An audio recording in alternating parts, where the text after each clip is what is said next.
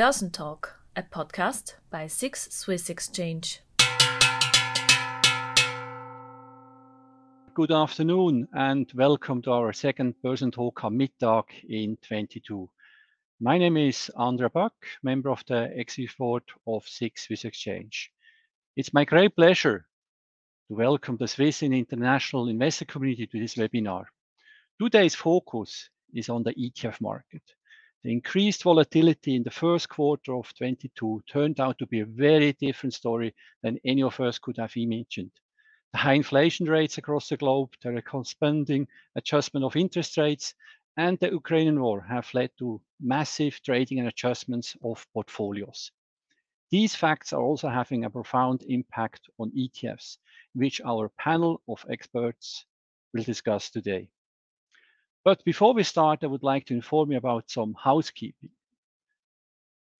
If you have been part of our first webinar in February, then you know already that we use Slido to capture your questions. So please take your smartphone and go to slido.com and put in BOTalk 22. So BO Talk, that's T A L K 22. And we have prepared a slide which uh, shows you um, the appreciation and the Slido connection. I prepared the poll just to see that we're all on the same page. And let's start with this one. So the question is, where are you following Börsentalk am Mittag from? So are you in the office? Are you at home or anywhere else? So obviously, that's just to make sure you know the Slido tool. And obviously, we will have more questions and polls uh, throughout the webinar. So to get the feeling of certain aspects of ETF investing um, to the benefit of, of, you, so the panel can discuss them. So let me see um, where you are.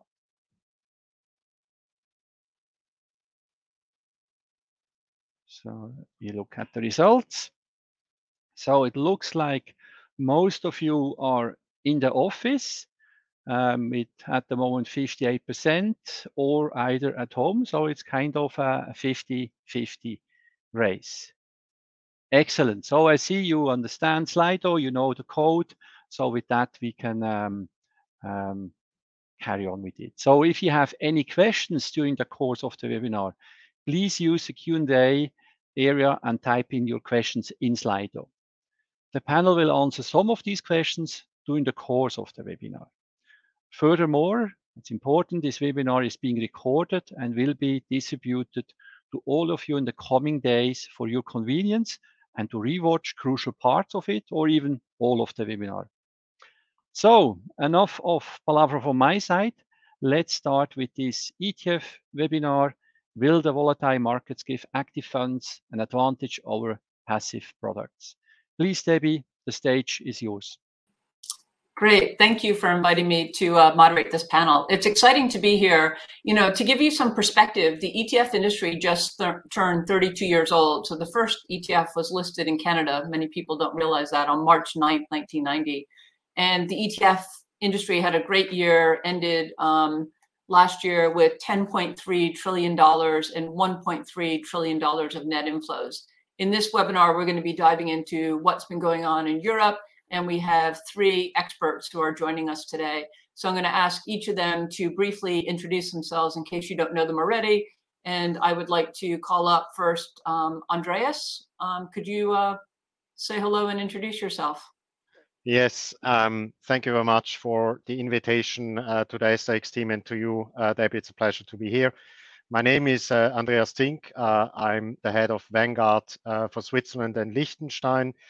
Um, when you mentioned uh, ETFs already existing 32 years, I realized um, I'm not as long in the ETF industry as you are, Debbie, because you are probably the person that is the longest in this industry and the most experienced one. But I was already, I'm already 15 years in this uh, ETF industry, so I realized um, I'm probably getting a bit old.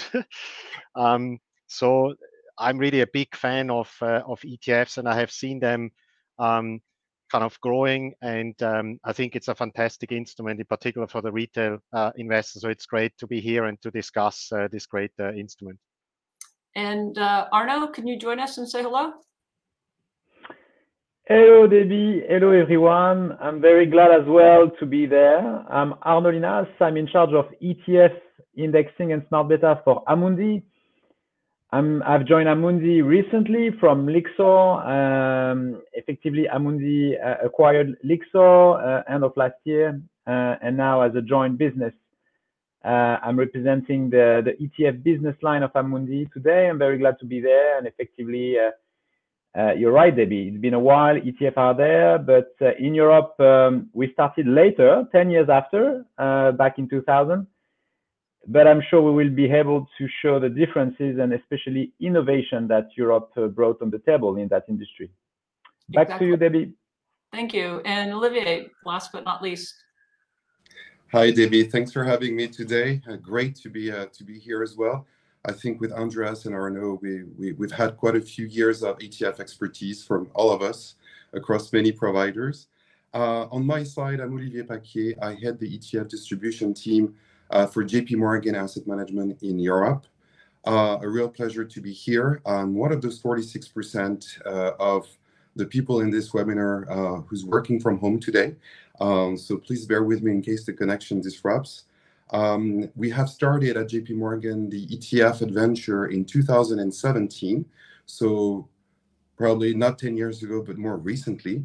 And as uh, as we as we usually say, we we came with a few interesting ideas um, the, the idea for us was to bring to the table innovative ETFs in the active space using the intellectual property of JP Morgan as well as our uh, investment research uh, capabilities. So quite something different in the ETF market, I believe.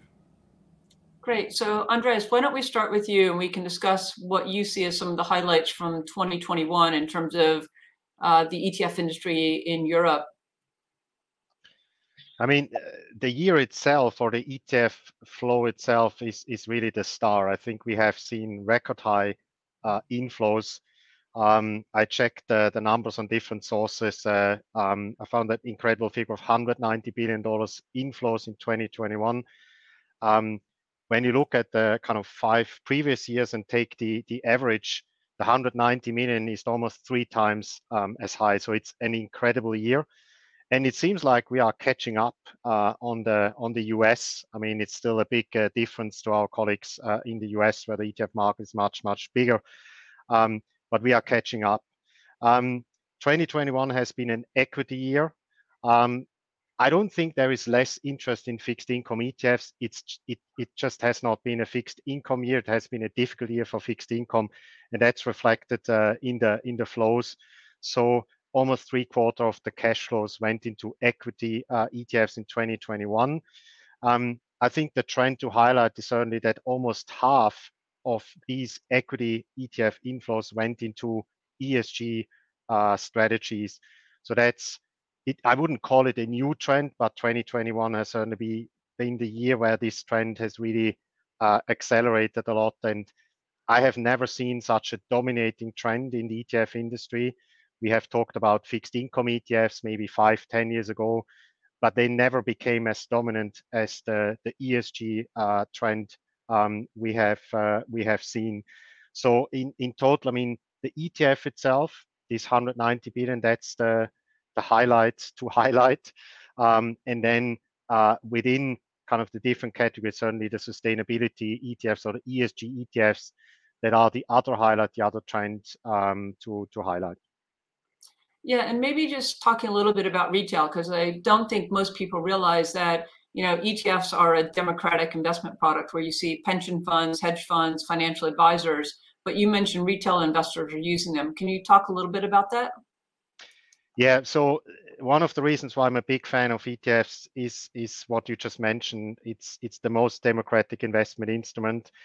Uh, everybody has the same price, um, independent how much you trade, how much you own um, everybody contributes to the same pool of liquidity. So hundreds or thousands of small investors contribute to the same pool as, of liquidity as a big institutional investor probably moves a few hundred uh, million. So that's really fantastic.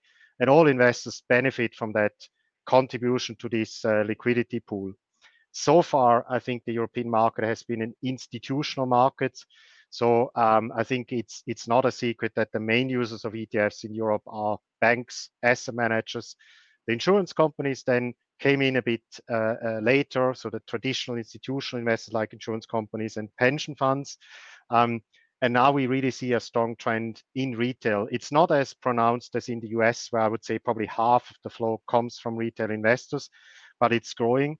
And it's always difficult to um, get data, hard data. So, what's the share of retail investors in Europe?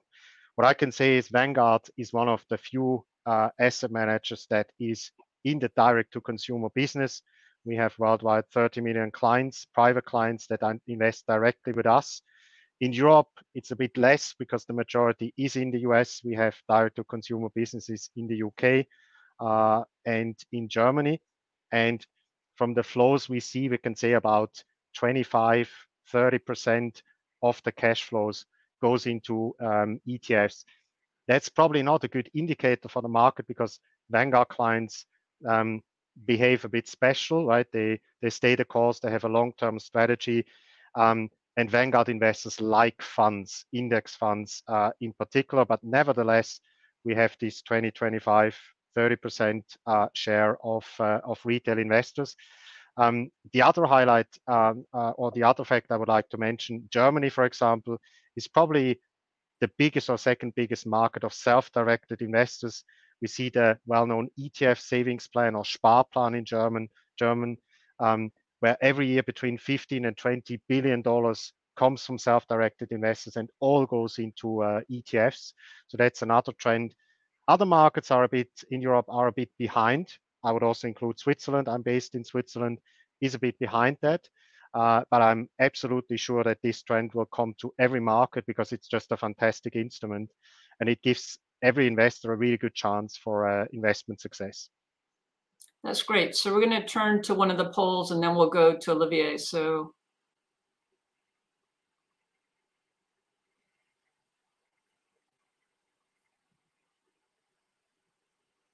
maybe we're not turning to the poll. we'll go to Olivier. Uh, so Olivier, maybe you can tell us uh, how were the flows for active ETFs? Sure. Maybe as as we as I was planning on commenting on maybe on the result of the poll, uh, if it had worked, one, of the largest ETF custodians on earth called BBH has just conducted a, a global ETF survey towards institutional investors. So it does not include, to Andreas' points, retail and digital platforms. But an interesting number that I'd like to share with, with the audience today is that over 78% of investors surveyed who already are using ETFs were planning this year to increase their uh, ETF usage in the active space.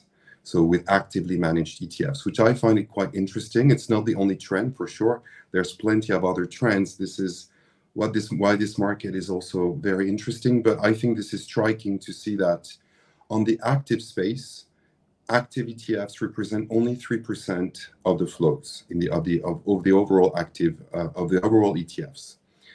But the trend is picking up. There's a clear continuation and in my view, an acceleration of that trend. A few years behind the US market, where in the US, it, active ETFs represent 3% of the assets under management. So the, the, the money actually managed by ETF uh, providers and 12%, they account 12% of the flows last year. So a record year as well for actively managed ETFs. It's been the case as well in Europe, an active year with over $5.5 billion roughly gathered in actively managed ETFs, 13 providers existing in the active space launching ETFs, accounting for around $20 billion of clients' money invested into active ETFs. Another not to not to bore everybody with only numbers, but I think there's an interesting uh, there's an interesting number to share is that outside of the market cap weighted ETFs, so if you look at ESG, smart beta, actively managed ETFs, thematic ETFs offering something different than the pure market cap, it's 25% of the market in size. So it's not unnoticed in my view. and over a one-year period, it's over 66% of the flows. So we see that there's a we were talking about a shift probably in the ETF usage with investors, probably a clear increase uh, with the retail portion uh, of the spectrum, I would say, but also there's a clear difference in the usage of ETFs. And I'm looking as as I as I'm talking at the uh, at the responses that um, the, the the poll is pulling together. So there's clear opinion about the long-term views, U.S. trends that will conquer Europe. I love the vocabulary. I love this poll, and uh, and ETS can respond rapidly to changing market conditions. Yeah, interesting numbers. Yes, it is. I mean, maybe we should just clarify when we talk about active, um, what do we really mean in terms of actively managed? Because many people think that ETFs are really just index-based products. So maybe you could help us understand when you think of active, what is that? Right. There's, I would say, maybe there's a couple of angles that you can you can choose to look at with ETFs. You can combine them if you will. Um, so any type of investment decision beyond a pure market cap weighted type of index could be considered an active decision. Um, let me just take an example. If you if you decide to invest into a certain um, style or bias, or uh, if you decide to invest uh, into certain categories, this could be an active decision. ESG could be an active decision. That's the first way of looking at ETFs. The beauty of the engine itself is that you can you can invest in much more than than simply an index. Uh, that could be your choice. You can also look at uh, as long as transparency is respected, diversification is respected, usage rules for sure you can look at pretty much any any, any investment type that any uh, ETF manager is willing to put within the, the ETF engine. So you can look at um, um, um, fun, a fundamental approach, typically uh, stock picking based on uh, active selection and uh, investment research. Or you can look at something more systematic, such as smart beta. Smart beta can, can also be considered active in, I would say, a systematic way. So there's various ways to look at this. There's no one size fits all answer, but I would say that as long as you decide to get out of a simple index, you're making an active decision. Okay, perfect. And Arnaud, so let's turn to uh, Q1 2022.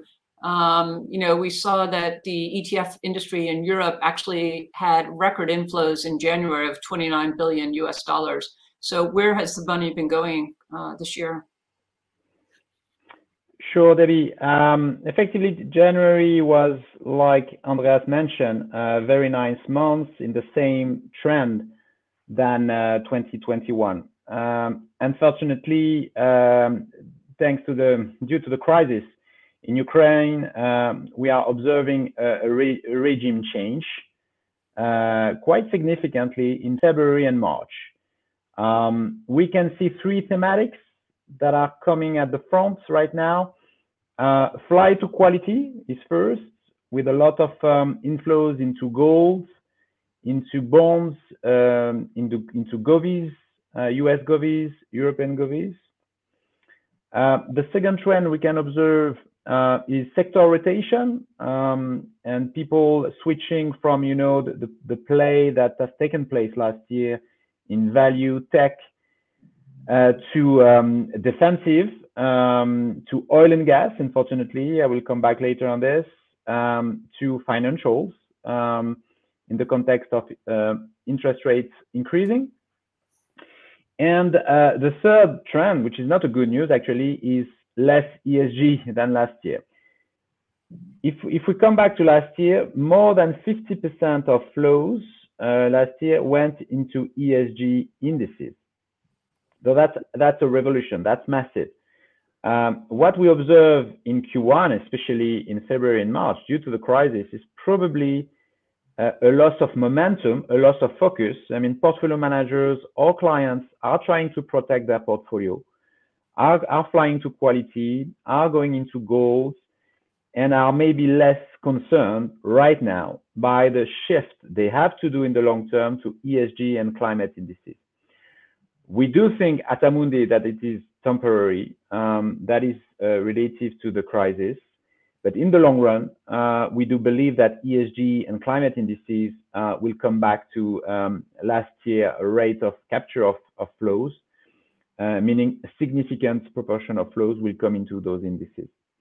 But we, we, we, we, are in the middle um, of this crisis. Um, that's not a good news for, for ESG. That's not a good news for planet, basically, to see those flows into oil and gas. Uh, worth mentioning, however, that we are seeing a lot of flows into new energy ETF that potentially could finance, you know, solution and, and our dependence uh, to uh, to oil and gas. Uh, that's a good news, and um, we hope that these trends will will continue thanks to uh, our capacity as well to propose innovation in that field. Um, so all in all, uh, Debbie, quite a change uh, recently. Uh, I would say that the uh, the market trend that we were observing last year, which was really regular, uh, regular inflow every month, significant, has has been a bit shaken recently, and obviously we can un understand why. Yeah, uh, our thoughts go out to the people in the Ukraine. So sure. the next poll is going to go up in the background and we'll just carry on talking so you can answer the poll as we're talking. So, you know, Andreas, one of the interesting trends we have seen overall when we think about the ETF industry, 70% of the $10.3 trillion invested is sitting in US domiciled ETFs. When we look at ESG products, 60% of the assets are sitting in European domiciled products. So clearly, as we just heard from Arnaud, the trend towards ESG is being driven out of Europe, and I do believe also that it will continue. Um, what are your thoughts on the move to ESG, uh, Andreas? Yeah, it's funny when you mentioned that uh, the trend is a is a European trend. I can absolutely confirm that, and uh, yeah, we have internally at Vanguard we have lots of debate about ESG uh, strategies. Um, it's absolutely a fact that the ESG flows um, in the first uh, quarter 2022 have decreased. I fully agree with Arnaud. It's it's it's not uh, a structural change. I think it will continue, like it will come back. However, what I think investors have realized that some of those strategies are fairly concentrated. So um, we have seen last year um, a clear trend towards these positively screened products, following MSCI benchmarks mainly. Um, and some of those benchmarks are extremely concentrated. And when I say that of a universe of, let's say, 1,500 stocks, uh, 1,200 stocks are filtered out. And it's not surprising that um, the volatility or the diversification benefit you have from an ETF uh, can change. Um, and that has happened now in the crisis. So I think a lot of investors have realized that what they bought, right? So it, I think investors need to think more about which ESG approach they want to go for. And um, I think we have also learned it um, that investors are not willing to give up on the investment outcome when they invest in ESG strategy. So it seems for a lot of investors, the investment outcome is still the main target or a top priority. And so I think the industry needs to deliver uh, ESG um, solutions with good investment uh, investment outcomes. And I think here what I would like to mention is that the investment stewardship uh, program so far is the only ESG approach in the industry that has been scientifically proven to have an impact. So all these ESG products that invest in a subset and try to change the world with the capital allocation argument, so far it has not worked. And there are multiple studies that confirm that. So this needs, I'm not saying it's it's the same in the future, but so far the capital allocation argument has not worked. What has worked, and all the asset managers and wealth managers are doing that, is investment stewardship. So talking to the portfolio companies and trying to make a change, right? So that's very um, important. When we look at the product side, I think investment stewardship is really the standard for ESG, non-ESG products. So when you buy a standard product, it doesn't mean that there are no ESG criteria considered. That's wrong the industry considers ESG criteria also in standard products. But when we focus on what's classified as Article 8 and Article 9, I think we have three strategies, the exclusionary strategies. Um, so companies are filtered out because of their activities. Examples include weapons, uh, examples include fossil fuel, nuclear power, things like that. So companies are filtered out of the universe based on their activities. Um, the second approach is the positive screening. Um, so that's typically based on ESG ratings.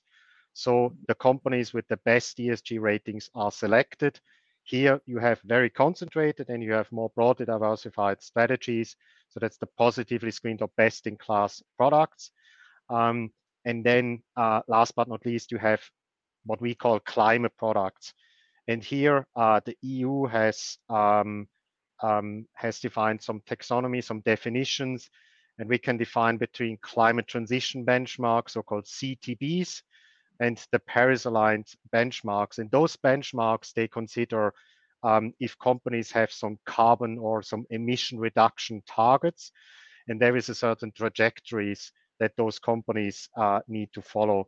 So for example, a climate transition benchmark needs to have a 30% lower emission footprint um, and needs to have a 7% reduction trajectory over the coming over the coming years. So these strategies, I think, are very different from the exclusionary and the positively or the best in class products, which are ratings based. So other criteria, I would say more objective criteria are considered, whereas with the ESG ratings, there is a lot of assessment of the firms, some self-reporting, there's a lot of assessment of the rating provider is embedded in that.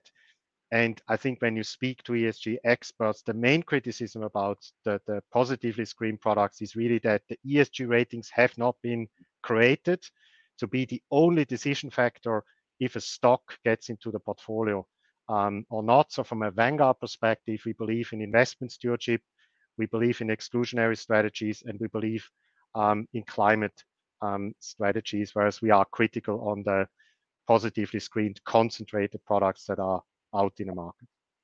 That's great. So we're going to turn to talking about how has or has the ETF ecosystem adapted to uh, look at active and ESG products. But the polls should be up, and it's looking at um, how well ETFs have been able to um, address liquidity. So as we have uh, Olivier talking about uh, the adoption of the industry, we'll watch the returns and then maybe he can comment them like he did the last time. So over to you, please. Great, thank you, Debbie. Um, so uh, uh, the, the one good thing about the ETF industry, if I start with um, the ETF ecosystem and the way it's been handling the changes, and sometimes quite rapidly, is that this market has managed to adapt to market conditions and to the innovations overall.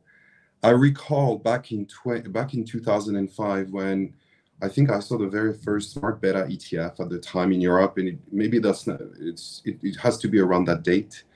Um, the question was, how is the ecosystem going to adapt? Ecosystem meaning um, the ability for all the players around the ETF itself to make it available in an efficient way to for clients and for investors uh, in a cost efficient way, in a transparent way, in a liquid way. In the end, regulation and market participants actually align quite nicely. Same thing for ESG five to six years ago. Same thing for actively managed ETFs more recently. The reality is that the, the market is adapting. I was talking to one of our market makers yesterday to give this audience maybe a concrete example. And uh, before we launched uh, actively managed ETFs, for example, at JP Morgan, we wondered if the trading costs would be higher for clients. One of the key questions. Um, and I'm talking about the entry and the exit cost within the ETF. Clearly, the answer was they were exactly the same as the market cap weighted uh, ETFs because the regulation imposes rightfully that ETFs be transparent. We do send to our market makers every single morning um, the perfect composition of every single ETF, whether active or passive, and they have the time to hedge their position and find uh, and find the right uh, expo- uh, the right um, liquidity for our clients. So the job is slightly different. It requires some adaptation, but I would say the ultimate word is that it's pretty much the same in terms of adaptation over time. Um, looking at the polls, as we as we said that I would probably comment on this, uh, I find the answers quite reassuring. 75% of the respondents today said that they're confident in um, in ETFs providing additional liquidity during volatile markets. Maybe I could comment with a couple of things on this. The first is that in volatile markets, ETFs guarantee a price discovery uh, to end clients, which I think is something quite nice, especially in harder to apprehend, not necessarily price, but apprehend markets. I'm thinking of the fixed income markets, emerging markets with various time zones. This can be quite difficult for any type of investor to apprehend, not just professionals. So I think ETFs sort of grants that to clients. The second thing is the ability to trade maybe at a different cost in, in, a, in a very volatile market, but there's an ability to still be able to trade compared to other instruments in the market. And I think that makes a very big difference for most investors who either want to capture an opportunity or, or pour out of a position. That's great.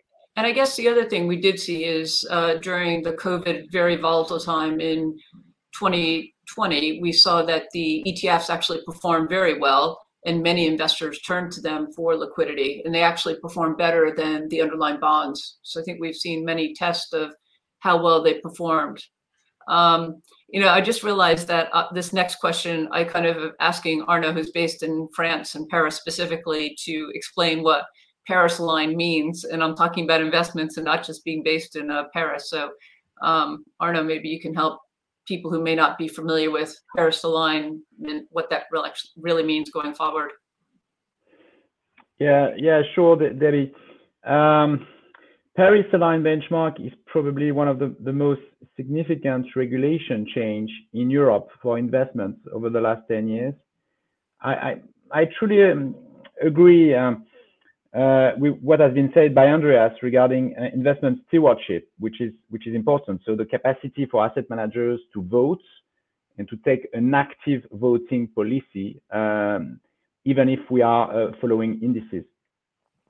Or whether European uh, Commission, uh, the Europe has decided to go a bit uh, beyond and and to um, oblige asset managers to propose investments that are aligned to the Paris Agreement. So I'm referring to the COP21 in 2015. So as you remember, the objective of the Paris Agreement is to limit global warming, warming to well before two degrees and pursue efforts to limit to 1.5 degrees by the end of this century. And uh, Europe uh, has decided uh, to create two benchmarks um, climate transition benchmark and Paris aligned benchmark to basically help investors uh, to support the goals of, of the Paris Agreement. Um, and I think it's very important. It's very key. Um, probably we can see uh, in this decision of the European Commission uh, to create benchmarks that the first time that the European Commission is talking about indices as a way to drive investments toward uh, to combat to, to fight against climate change. So that that that put us at, at a very high responsibility, um, meaning proposing to our clients benchmarks and ETFs that are following those objectives. And as you remember, um, if we don't do nothing, uh, this 1.5 degrees will be reached by the end of 2050. So we are in an emergency, and those two labels, CTB and PAB, is a way is a way uh, to to drive gradually but surely investment from classical indices, capital market weighted indices, to climate uh, to climate indices. So for me, that's that, that's absolutely key. Um, that's effectively a European stance. It does not exist elsewhere in the US or in Asia yet. But um, you know, the security, uh, the SEC has recently announced uh, a package of climate regulation. So US will follow, Asia will follow, but Europe is in advance in that field. And um, and at Amundi and Lyxor, uh, we we are absolutely convinced that um, uh, the money and especially institutional asset managers, institutional investors will will continue to drive their, their investments toward climate indices. That's an obligation. That's compulsory. And for sure, what is nice uh, through ETF, it's available for retail investors very easily, like any uh, like any other uh, other ETF.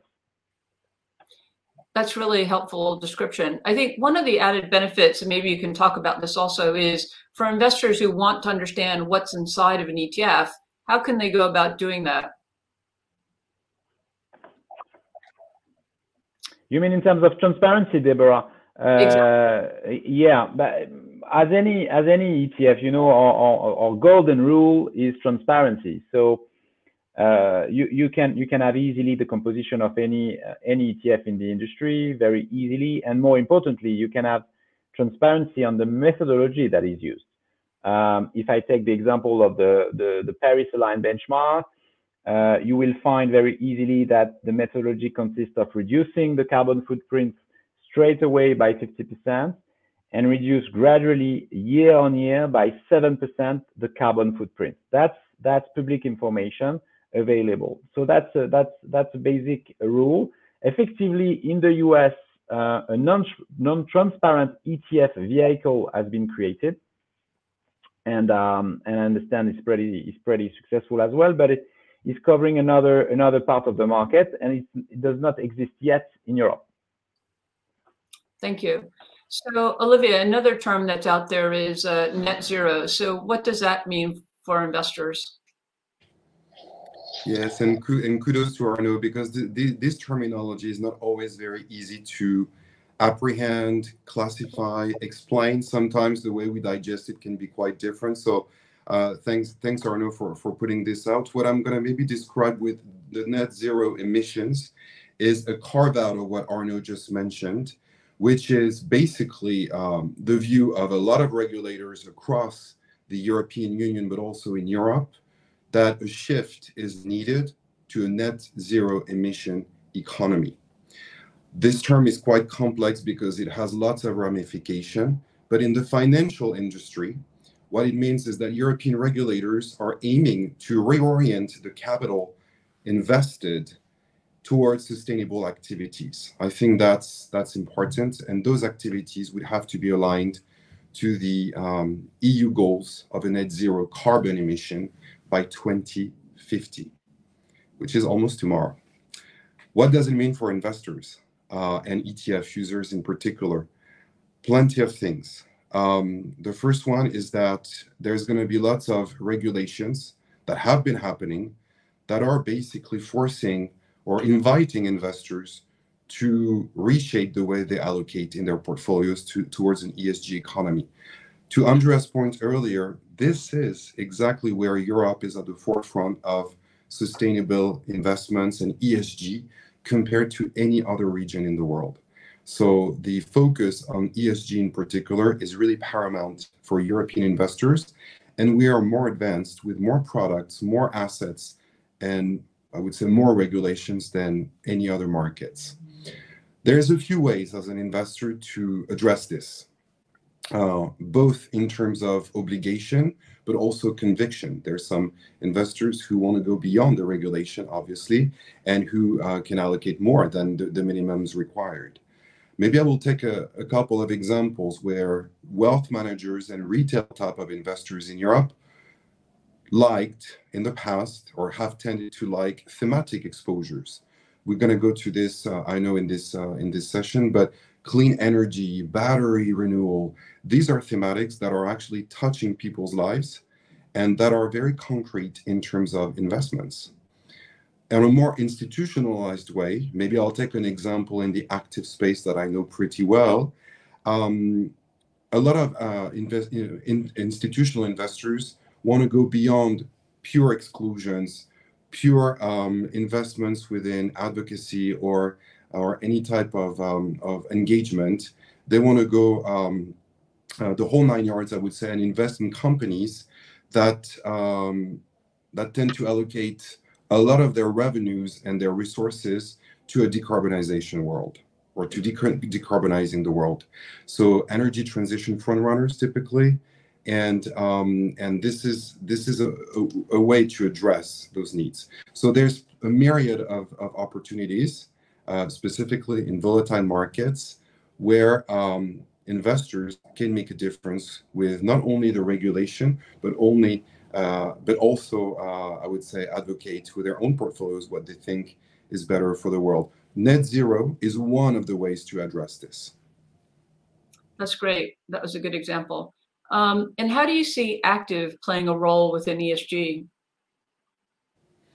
Well, I think that this is, um, in my view, this is uh, the perfect uh, couple, the perfect combination, where if you want to make a difference in the ESG space, in my view, going active is certainly one of the best ways. The reason for this is that there's there's no there's no unified way of looking at the exclusion frame the exclusionary frameworks in Europe. There's lots of data. Of course, uh, this is a good problem to have, but out of this, we see a lot of um, I would say a lot of exposures that are uh, offered with ETFs that are either only focused on pure exclusions or focused on higher, just a higher revenue generating, uh, uh, I would say front runners in whatever area you're looking for within the E, the S, or the G. Going active enables you to delegate the best selection with your investment goal, in my view, uh, with combining lots of research available in the market and within the asset manager or the ETF provider you're choosing. Maybe I can give you guys for, for a, a concrete example. We have we have debated, uh, to use one of your words, Andreas, internally uh, uh, uh last year about launching a global equity uh, carbon transition ETF. Our approach was very simple to be aligned with what you've mentioned, Arnaud, to decarbonize uh, the global economy thanks to that ETF by 30%. One of the clear goals that anyone tracking an EU benchmark around climate transition would have to would have to respect and follow. But the way that we, wanted to do this was to rather capture the performance of the best positioned uh, companies um, uh, who were aligned with uh, the transition to a low carbon economy rather than based on rather than being based on pure exclusions. We actually believe that accompanying companies um, that are playing an important role in the in the in the in the in that change was more important than just evacuating them through some filters, some ESG filters. This is one of the approaches that we've chosen. There's, of course, hundreds of approaches in the market, but um, going active certainly gives uh, a different benefit. So maybe we can see if there's any questions from the audience. Um, we've been going now for uh, quite a while, and the panelists have covered a lot of ground, a lot of topics. Um, and so if there are um, questions, please let us know. Um, well, they're moving around. um, okay, so maybe um, Andreas, since I haven't called on you recently, do you want to address the first one? Will ESG be the way forward, and will all ETFs contain ESG focus? In a way, I, I already answered that question because I think um, independent if a, an ETF is classified as an ESG ETF or not, there are uh, ESG, not ETF, ESG consideration considered with the investment stewardship. And the investment stewardship programs, I think they have changed and will change that the climate will be more central uh, to these approaches. So we will have with um, the largest portfolio companies uh, kind of dialogue um, and we try to convince them to have um, climate know-how in the board, for example, we convince them to um, publish uh, their emissions, right? And uh, and we also encourage them and discuss with them what's realistic to commit to certain to certain targets or to kind of join the net zero uh, initiative. So in a way, um, yes. Um, when it comes to uh, climate transition and Paris aligned products, what will be funny to see if we hopefully and we have to successfully manage the climate change, those products will become market cap based um, in 2050. So um, I think in the very long term, um, I think all products will be market cap based, uh, is my personal opinion. In the meantime, um, I'm certainly sure these ESG uh, products uh, will gain market share, will grow. They also, by the way, they are cheaper than the standard products because they are newer and newer ETFs have lower TR. So that's a good uh, side effect of the ESG products. Um, and also retail investors will will invest, so they will grow. But ultimately, I think there will be a consolidation, and hopefully after 2050, climate strategies are not really important. So the focus will probably be more on the S uh, and the G, and there might be some products that focus on those two, but the E should hopefully be resolved um, if we if we do everything uh, if we do everything right and and and stick to our commitments we all make.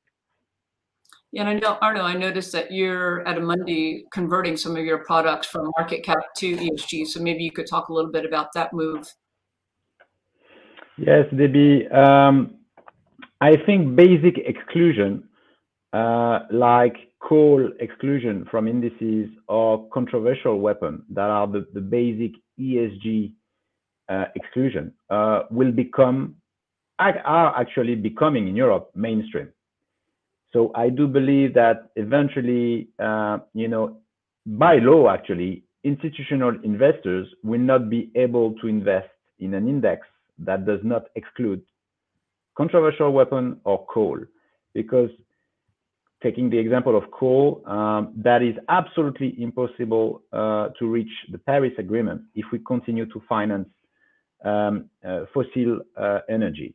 So that's my that's our view at Amundi that and that's our goal uh, is to switch gradually uh, um, significant part of our range uh, into ESG and at the minimum uh, to exclude to exclude coal and and um, controversial weapon. After that, effectively, you, you can you can find several level of ESG intensity um, and that's our goal to propose various intensities. So for clients looking at low tracking error versus the classical index, we may have solutions. Uh, I would say um, broad ESG approach. Uh, and for client that wants to take an active stance uh, toward ESG, um, so uh, a more concentrated approach and, and, a more strict exclusion approach, uh, you will you will find um, ETFs that are effectively excluding a lot of shares, a lot of stocks. Um, so you will find various degrees of ESG integration, but basically we do think that basic exclusion will become vanilla uh, in Europe and hopefully in the world. Um, coming back to, to the point of Andreas, effectively you're right, Andreas, if uh, the climate benchmarks are becoming mainstream, eventually they will become the, the market the market index.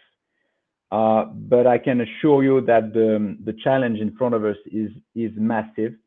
Uh, the world needs 2.5 trillion investments every year in energy systems uh, to reach the Paris Agreement. So there is more than an emergency, and um, I hope that your um, you know your belief, Andreas, and your expectation is true. I think I'm going to go back to Andreas for this next question because it's one about are there studies proving that passive funds outperform active? Well, SPIVA, which is an S&P study they do every six months, does demonstrate that. But I think Vanguard also does a study that looks at investing in lower cost products also just um, tends to deliver better returns. So maybe Andreas, you can talk to these two points.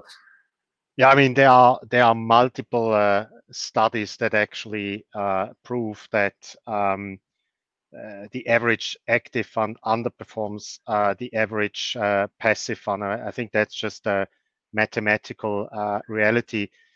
When it comes to studies from Vanguard, we actually publish high cost versus low cost uh, research because the main driver of the underperformance is the cost.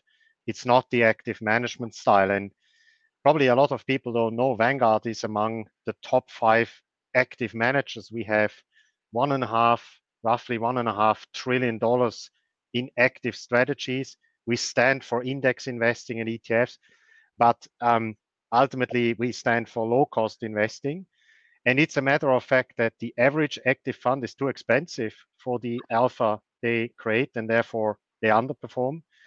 What I find interesting, new studies came out um, and addressed the belief of active managers that they can outperform in times of high market volatility. Um, I think the ESMA just published um, a small press announcement. There was a small uh, research study. There's other research that I think I've seen a study from France which showed that active managers failed in the corona crisis to outperform.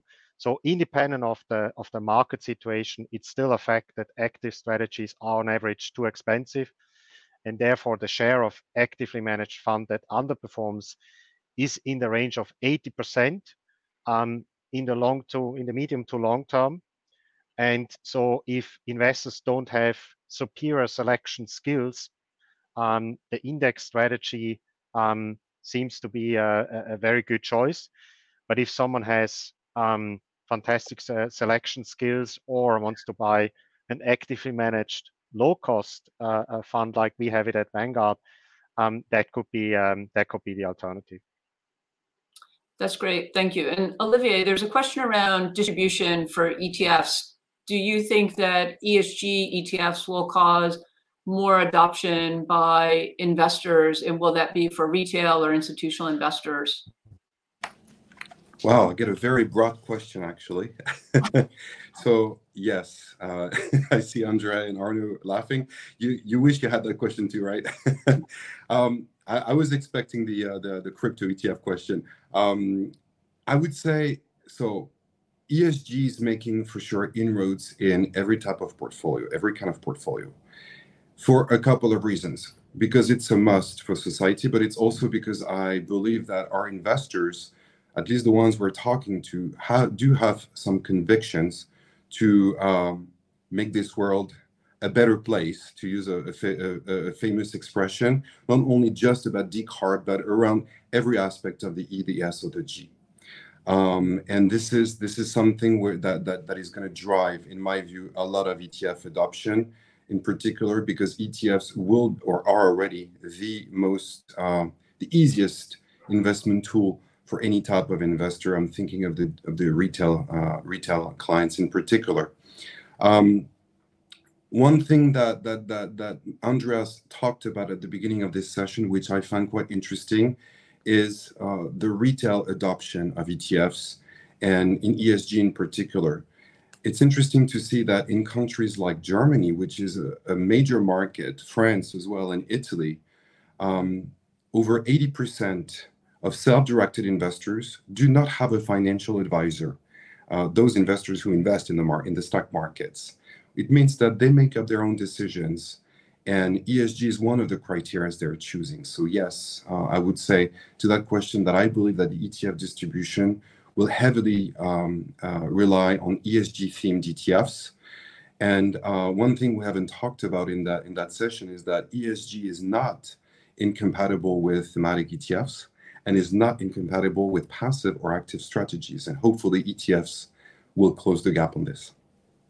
Yeah, so I was going to turn to the poll, but I realized if I say go to the poll, we're going to lose these questions. So um, I think what we will do is um, we'll talk about the mega trends. We'll go to the poll because that is around trends. And um, and maybe I'll just briefly say that when it comes to crypto, the first crypto products in Europe were in Scandinavia, and then Switzerland uh, announced that they wanted to be the crypto capital of the world, and really has made a lot of inroads in changing regulations to bring about many product launches in Switzerland. We do see other countries embracing crypto, uh, but the UK doesn't allow crypto to be marketed and sold. So we do have diversions in the view by regulators. And in the US, you can only have crypto products that buy futures and not spot. So uh, an evolving place. But I know, um, Arnaud, you wanted to talk about themes and megatrends. So the poll is up. Um, so maybe you can address the poll and talk about your thoughts on do we eventually see some of the themes become sectors and where are we going? Yeah, sh sure, Debbie. So we proposed on that poll 10 uh, thematics, so pretty diverse. Um, so that's interesting to see that new energy is coming first. Um, for 73%. That's actually what we are seeing in the flows. As I said, uh, we are seeing year to date a conflicting, I would say, a conflicting flows between people uh, investing in oil and gas, uh, fossil fuels, and at the same time, client investing in new energy that are techniques that are required, you know, to face especially uh, the, the shortage of gas that Europe will face uh, in this crisis. So um, it's it's in line with flows. Um, interesting to see biodiversity number three. There is uh, that's probably a, um, a, a, takeaway for us. There is there is not so many products in the market available uh, right now on biodiversity. Um, we need to work on it. Um, cyber number two, well, it's effectively the the the, the is very popular. Cyber uh, will be, become mainstream. It, it, it, it's it's you know it concerns absolutely all uh, companies in the world uh, now. So this this industry will become massive, and we have a, already a significant products in the market on this on this thematics. The market is pretty is pretty crowded. Um, robotics as well, classic classic thematics. I'm surprised not to see uh, actually uh, future mobility, electric car, uh, only 15%, pretty pretty low and pretty disappointed to see gender equality so low. So we need to do something, Debbie. That, there's a problem here. Gender equality should should not be there. Um, so very interesting poll for us to work on. I agree. So I'm going to give you each an easy question. So what is your outlook for uh, 2022? And if there's something I didn't ask you that you wanted to talk about, and I'll start with you, Olivier, you can uh, mention something if I didn't give you too difficult of a question. Thanks, Davey. Maybe I'll just, uh, for the audience today, I will just remind everybody that ETFs are a great tool to diversify their portfolio. Um, I do see three trends coming up this year, looking at the market volatility and the recent uh, events, uh, combined with the macroeconomics. First and foremost, ESG. We've talked a lot about sustainability. Uh, I do believe that there's lots of ETFs available uh, to uh, to European investors in general. Um, there's going to be a lot more this year as this is a key focus for ETF providers. So good news. Uh, this is for sure something that is going gonna going to be to to keep deploy to keep deploying across the markets. Um, the second part is actively managed ETFs.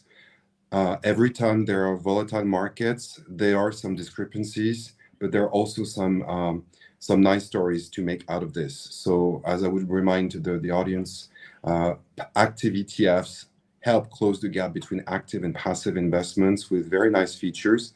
It's only 4% of the global AUMs, but 12% of the flows. So something to, to watch out. And Arnaud just mentioned uh, the, the, trends, I would say thematics uh, in general. Uh, this is a key focus area. Uh, we go um, we go with lots of wealth managers, distributors, and retail investors who are looking for uh, some specific themes that tend to replace sectors sometimes. So some interesting ideas and pick up there as well. Perfect. And I'm going to turn to you, Andreas. And I have to say, I do think retail must be on your uh, radar because I'm seeing TV ads for Vanguard on uh, TV here in London. But what are your trends for 2022? Uh, it's very hard for our competitors. They are at home and turn on the TV and then they see a Vanguard, a Vanguard ad. Um, so um, I think, I mean, the ETF itself as a trend will continue, right? We, we, we will see more growth. And I think in particular in, in Europe, we will see index investing, be it ESG or non-ESG, will grow a lot. Um, we are, I think at 20% in the US, we are partly above 50% active passive. So I think we will move uh, in that direction. We will see more retail investors uh, joining the capital markets, like saving, leveraging the capital markets, and they will use uh, ETFs um, at a large scale, which is great. Um, so um, good saving, more money uh, when when they retire. I think ESG will come back um, hopefully soon because that means the the crisis uh, in the Ukraine um, gets resolved. Um, I also believe uh, that fixed income ETFs will see a revival when the market situation changes because I think the benefits of an ETFs of an ETF on the fixed income side are even greater than on the equity side. So It's a fantastic um, instrument, and this shift from passive to active that still needs to happen in fixed income um, a lot. And then last but not least, there is no call with Vanguard participating where we don't talk about fees. Um, I think we will see further fee cuts. um, in uh, 2022. 2021 has been an enormous performance year. So the AUM basis has increased. Asset management is a scale business, so there is profit to be given back to the uh, investors. So we will see uh, further uh, fee cuts. So all in all, um, it looks uh, very good in the uh, ETF industry, very bright for investors as well. So Arnaud, you get to share your thoughts for the rest of 2022. Yes, yes, Debbie. Um, I do agree. Uh, retail will uh, will increase in 2022, um, probably through uh, the development of fintech. Um, I can see that major fintech in Europe uh, that used to start, you know, with payment services are now offering investment products, savings products. That's the natural evolution of fintechs and uh, they will uh, they will help uh, ETF and they will use ETF for sure. Uh, fintech will use ETF um, because it's easy uh, and it's cheap. Um, so we're gonna see more retail through fintechs. Um, we're gonna see, unfortunately, uh, more investment towards inflation products. Inflation is changing the macro view and is here to stay due to the crisis. Um, so definitely we will see more flows in inflation and hopefully we will see more flow. We strongly believe in it uh, uh, into net zero um, investments. I, as explained by Olivier, how it works. Uh, that's for me and for Amundi, the, the, the, and for the whole industry, I guess, um, the the main challenge uh, in front of us. And uh, I do expect that this this trend will will increase this year. That's great. You guys have been a terrific panel. You shared a lot of insights with everyone. Um, everyone gets to look forward to. We are celebrating the 22nd anniversary of ETFs in Europe on April 11th. So we have a party we can uh, have next month. And uh, thank you for your insights. And I will turn it back to our host at the Swiss Exchange. So thank you very much. Thank you, Debbie. Thank you, Arnaud, Olivier, and Andreas. That was a very insightful discussion about ETFs, the past and, and the future. And because it was so much information, I said in the beginning, we have recorded it. So we will send out a thank you email to all the registered uh, viewers. And uh, so we can watch uh, the, the whole of it again or just part of it, the key, uh, key points which uh, interested you. So thank you also to the audience that you are registered in such big numbers. I hope you enjoyed this webinar and it gave you some really good food for thoughts. Our next BörsenTalk is a Amittag is on June 28. But foremost, I would like to highlight our flagship BörsenTalk event, which takes place at the end of May on Tuesday, the 31st of May to be precise. It will be held here at our premises at uh, in Zurich at Pfingstweidstraße with um, obviously networking opportunities, uh, panels talking about uh, crypto asset, um, ESG, we heard a lot now, will be also part of it and, and additional uh, uh panels. And obviously, I'm especially pleased to welcome Dr. Fritz Zurbrügg from the Swiss National Bank as our keynote speaker. So please reserve the date already today. I'm looking forward to see you all in persona here in Zurich. With that, we close today's webinar. Thank you once again for joining us. Thank you for your time and interest. Join us next time. Um, have a good day. Have a positive trading day. Enjoy yourself. Thank you. Börsentalk was brought to you by SIX Swiss Exchange.